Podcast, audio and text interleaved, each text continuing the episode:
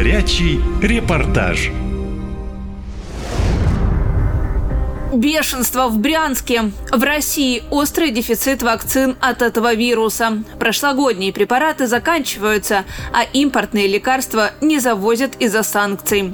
Вообще, чтобы защититься от смертельно опасной болезни, первый укол нужно сделать в течение суток, а затем еще пять инъекций строго по графику. Чем можно заменить вакцины в российских больницах, расскажу в своем репортаже из-за кустов просто вылетает стая начинает кусаться. Вот. Алена возвращалась из университета поздно вечером, когда на нее напала целая стая собак. Девушка пыталась убежать, но животные были быстрее. Сейчас она показывает следы от укусов и признается, это ей еще повезло. Первый укол ей сделали, второй тоже. А вот что будет дальше, неизвестно. Врач в скорой предупредила, что инъекций в Брянске не будет до конца ноября. Мать девушки пытается найти вакцину по всей стране. Совсем нет вакцины, взять ее негде. Поищите, где купить. Первые симптомы, они могут напоминать ангину, грипп, все что угодно. Я могу просто не понять, что мой ребенок уже смертельно болен.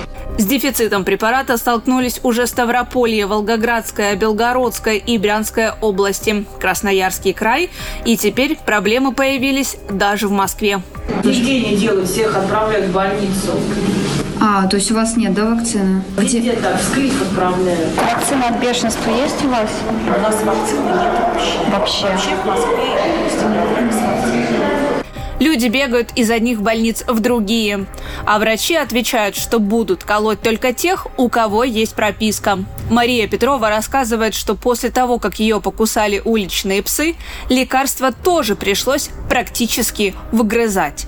Времени прошло около двух дней. Э, получила я в итоге ее в городской клинической больнице. И это при том, что после укуса укол от потенциально смертельной болезни важно сделать в первые несколько часов. Сказали, что уколов нет, не знаем, где их искать. Ну, попробуйте в травмпункте. Сначала укол там сделали, за следующим пришли, уже и в травмпункте нет. Пытались узнать у заведующей, куда обращаться. Никто толком не может ответить. Ну, звоните туда, звоните сюда. В Мосгорздраве заявляют, что вакцины в этом году пытались закупить уже пять раз, но не получилось.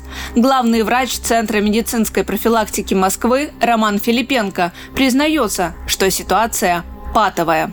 В связи с отсутствием антирабической вакцины у компаний-производителей закупки в период э, текущего года не состоялись.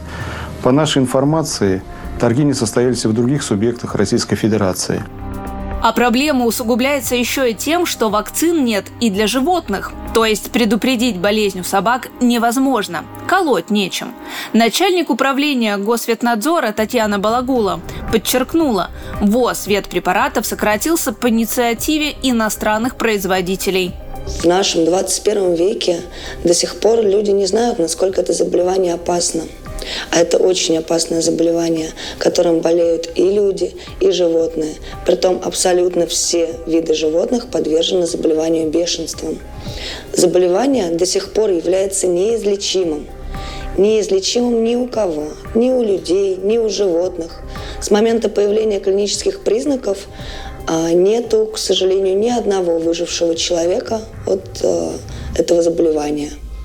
А, в России каждый год регистрируется несколько случаев заболевания людей бешенством, и все они, к сожалению, с летальным исходом. Выходит настоящий замкнутый круг. Зверей не прививают, они кусают людей. Люди не могут получить лекарства. Западные вакцины недоступны, пока действуют санкции, а со своими вакцинами от бешенства в России туго. Врачи выхода пока не видят и призывают граждан быть осторожнее на улицах, где есть бродячие псы. Катя Константинова, «Наша лента» из Брянска. Наша лента. Веселим, сообщаем, удивляем.